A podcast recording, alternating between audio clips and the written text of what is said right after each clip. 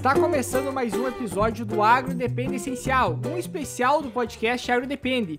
E agora a gente vai estar fazendo uma série de episódios aí de como atingir 150 sacos por hectare, e não é de milho, tá? É de soja. Dá para produzir aí mais de 150 sacos de soja.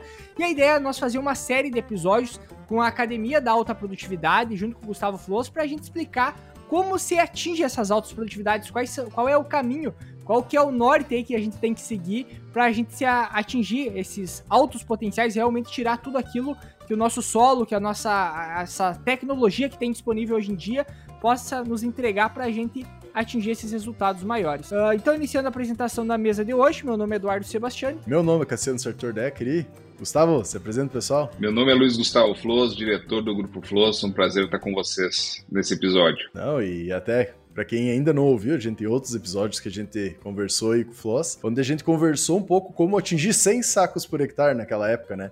E hoje a gente quer uh, trazer dentro dessa série de conteúdos que a gente vai estar tá fazendo com, com, com, o Luiz, uh, todo o desenvolvimento e estratégias que a gente pode ter para conseguir atingir melhores produtividades, altas produtividades, principalmente da soja, que é a principal cultura que a gente tem, né?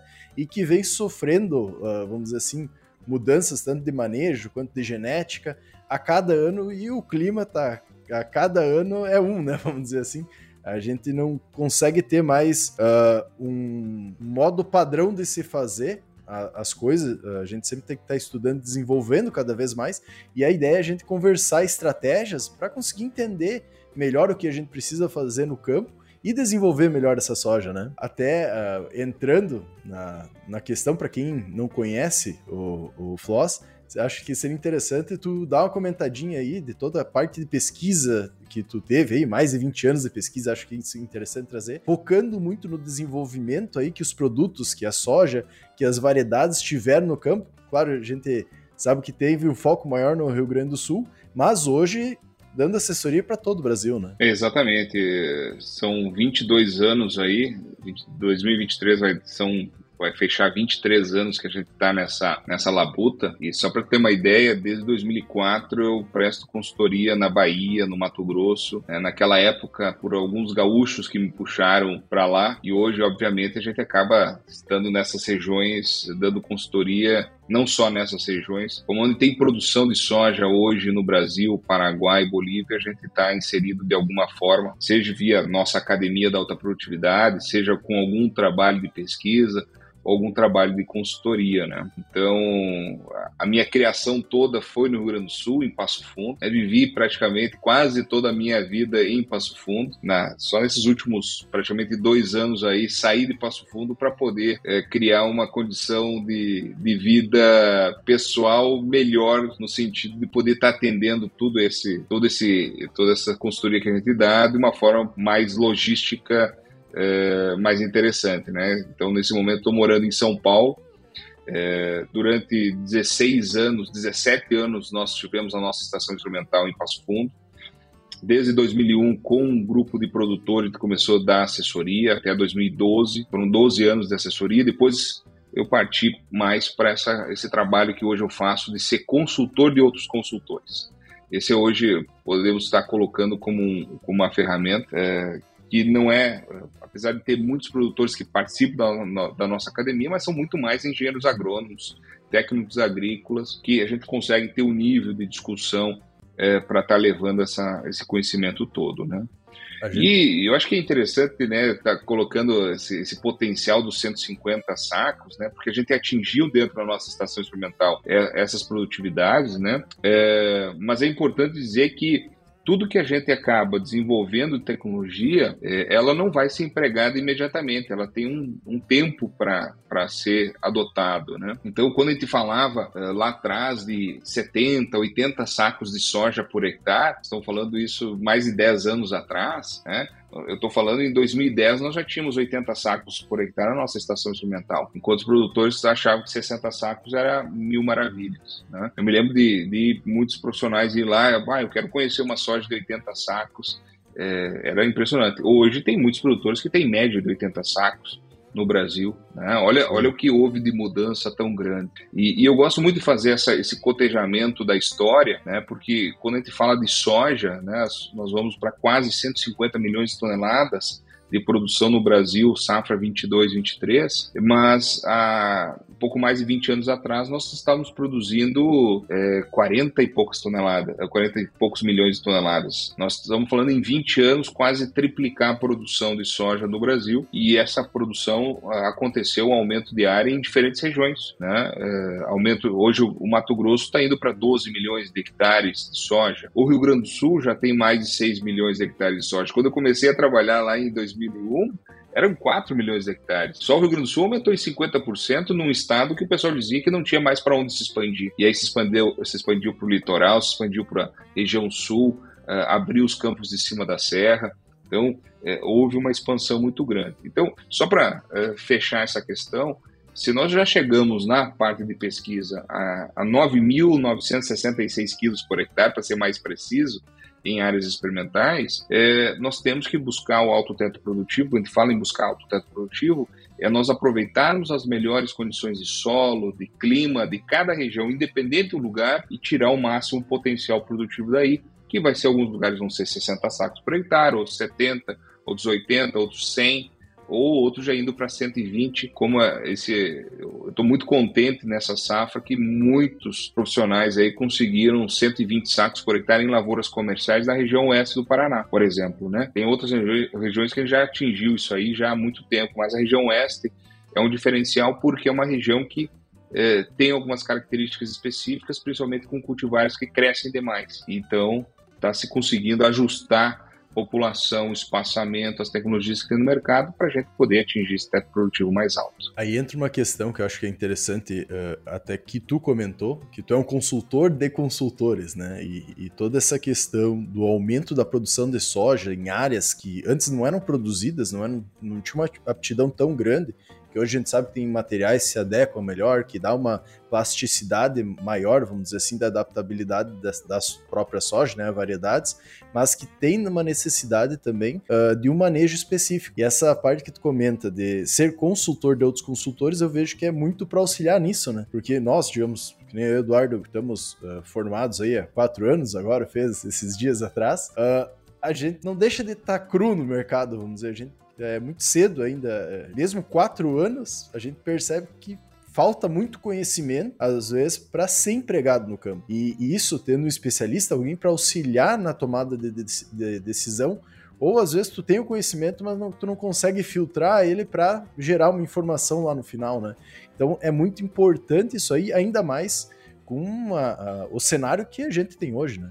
Cassiano, eu, eu, eu lá em 2001, quando eu saí da faculdade, eu tinha o mesmo sentimento. Parecia que eu saí da faculdade e não, não tinha aprendido nada. Né? Quando a gente vai para o campo, parece que a gente passou cinco anos mosqueando, porque é, realmente a prática é diferente da teoria. Né? E a gente acaba se, se penando, puxa, onde que a gente errou, onde que eu vou acertar, de que forma eu vou acertar. E eu, eu coloco três grandes episódios aqui para a gente poder entender um pouquinho melhor qual foi meu pensamento para trazer no dia, nos dias atuais. O primeiro foi trabalhar direto com o produtor e, e poder ter é, uma rede de contato com empresas que a gente possa estar tá conhecendo melhor todas as tecnologias que estão entrando no mercado. Ah, lá por há 20 anos atrás, 2000 e pouco mais, 20, 2002, 2003, eu comecei a, um grupo de cooperativas, fui convidado para ser o coordenador dos departamentos técnicos. Uma vez por mês nós nos reunimos para estar discutindo assuntos técnicos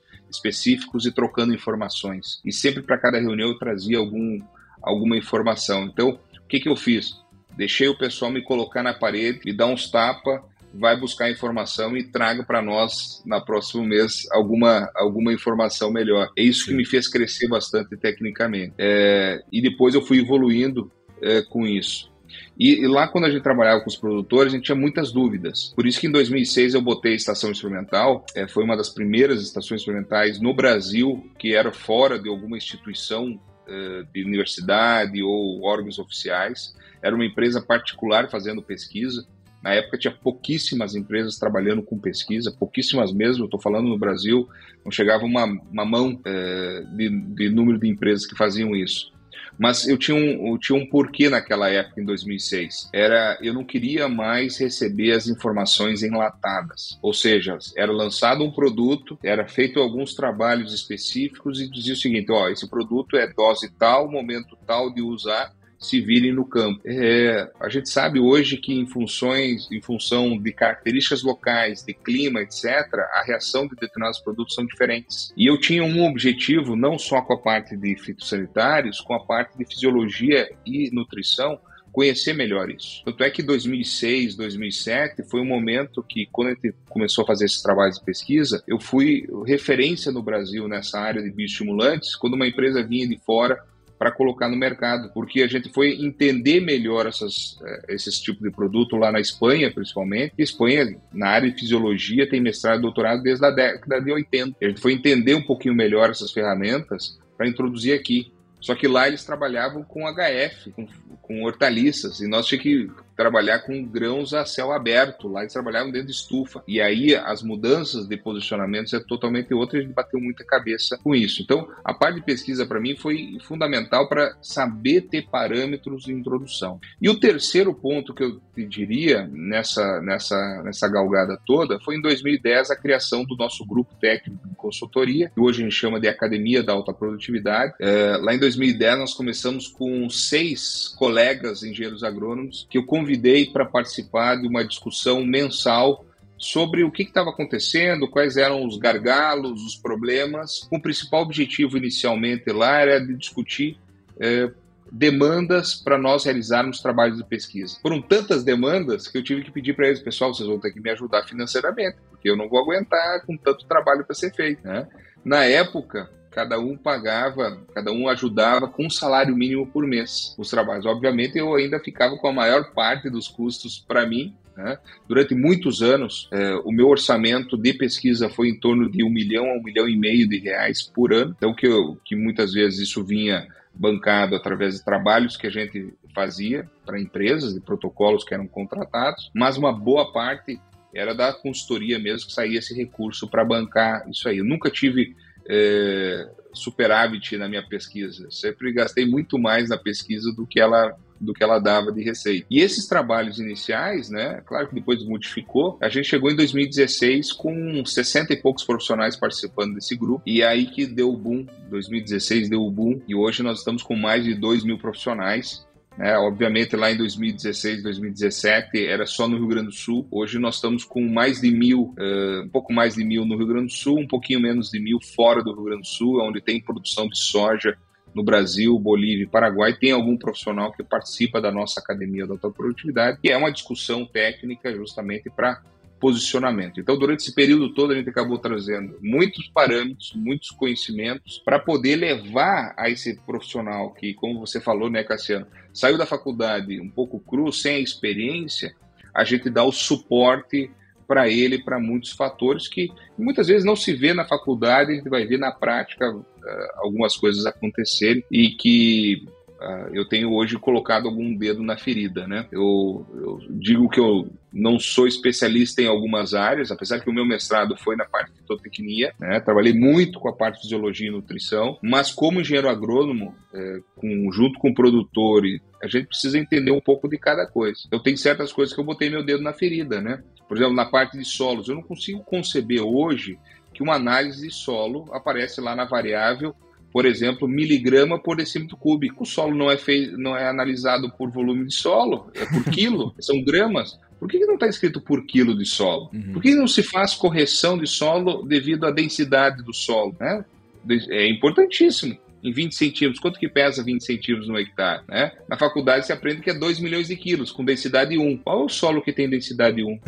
Eu brinco que talvez na horta, se você está cuidando bem dessa horta, porque se não estiver cuidando bem, nem a horta está com densidade 1. É 1.3, 1.5, se não tiver compactação. Eu, então, o pessoal de solos aí, para ajustar essa questão de densidade, com relação à correção de calcário, de gesso, de fósforo, de potássio, de enxofre, etc. Né? Então eu, eu tenho colocado meu dedo na ferida porque tem várias coisas que não estão não estão funcionando na prática, que vêm de várias teorias de anos, mas que não está funcionando na prática e que está um engodo muito grande agronômico. E a gente precisa botar isso uh, no, na real para que as coisas possam funcionar. Até, até se a gente for olhar na graduação, durante o período da faculdade, a gente é, são cinco anos. Se a gente fizer uma análise de cinco anos atrás, no nosso caso, nove anos atrás, quando a gente iniciou na faculdade, quantas tecnologias, produtos, variedades e assim por diante, coisas que foram se descobertas dentro do manejo, foram aparecendo, aparecendo durante esse período. É praticamente impossível, durante uma graduação, tu ter essas informações. Por isso que é importante. A, a gente, a gente comenta desde o início já do podcast, a gente fez o podcast para isso para a gente ter uma forma de discutir, continuar aprendendo após a formação, porque isso que é o importante, é tu se manter atualizado, porque é muita ferramenta chegando, tu precisa ter essa visão mais sistêmica, por, por exemplo, no, no teu caso, né? A que ponto chegou de, de olhar para toda a situação, de tá, ter uma visão quase Brasil produção, da produção do nível Brasil, e dizer assim, ó, para produzir 100 sacos, para produzir 150 sacos, qual é o caminho, qual é a direção, e até uma. É, isso eu acredito que seja a curiosidade de várias pessoas, porque se hoje o produtor que está lá numa situação produzindo 30, 50 sacos, 70, 80 em alguns outros casos, como a gente comentou aqui, ele olhar para a lavoura dele e pensou, mas o que, que eu vou ter que fazer para produzir 150? Se o 100 para mim já está muito distante. Então, a nossa ideia até nos próximos episódios também é a gente começar a passar para vocês uma noção melhor e mais estruturada de como vai por esse caminho, né? É, e a ideia é e o principal os... é dizer, não existe um produto milagroso nem um processo bala de prata, não existe. Talvez. É, nós não podemos cair em truques desse tipo de que um único produto ou um único, único processo que você vai fazer dentro da propriedade é que vai resolver tudo, tudo nós temos que construir todos esses fatores para conjugar para essa, essa formação desse teto produtivo. E essa ideia dessa série, né? A gente falar sobre esses assuntos, falar sobre sistemas que podem nos auxiliar a isso, né? Até o próximo episódio, dando um spoiler, é sobre o sistema Arcos, que é sobre a questão da arquitetura de planta, como a gente pode utilizar ela, né, da questão das plantas de soja, o enfoque na planta de soja, para atingir altas produtividades e conseguir desenvolver cada vez mais a nossa lavoura, que também não é a única resposta, né? Que nem o Floss comentou, acho que é muito interessante. São diversos fatores que a gente vai tentar englobar uh, e com eles a gente consegue chegar no resultado que é atingir isso. E para quem também uh, quer conseguir uh, atingir esse, esse alto potencial, entender de forma mais rápida uh, tem a opção também de entrar lá na academia da alta produtividade, né? Uh, fazer parte já agora, poder ter acesso direto aí para conversar com o Floss, toda essa consultoria que ele passa, além de diversos outros materiais, cursos que tem lá, encontro mensal para discutir sobre como a, as questões técnicas da soja e de outras uh, grandes culturas estão se desenvolvendo, além também de, de um, um programa aí semanal que é falado sobre notícias, sobre clima, sobre mercado e tudo isso aí a gente tem também uh, o desconto aí, vamos dizer assim, né? O, o, cartão de desconto do AgroDepende. Então, se tu quiser fazer uma nova, uh, se inscrever lá, é só tu entrar no link que tá aqui na descrição do episódio, uh, entrando lá, botando o nosso o nosso cupom de desconto que é AgroDepende10. E aí tu vai ter 10% de desconto aí para anuidade. E no mais, então se inscreva aí na Academia da Alta Produtividade, continue nos seguindo aí, esperando os outros episódios que a gente vai conseguir trazer muita discussão ainda sobre como atingir altas produtividades. E por hoje era isso. Até a próxima, pessoal!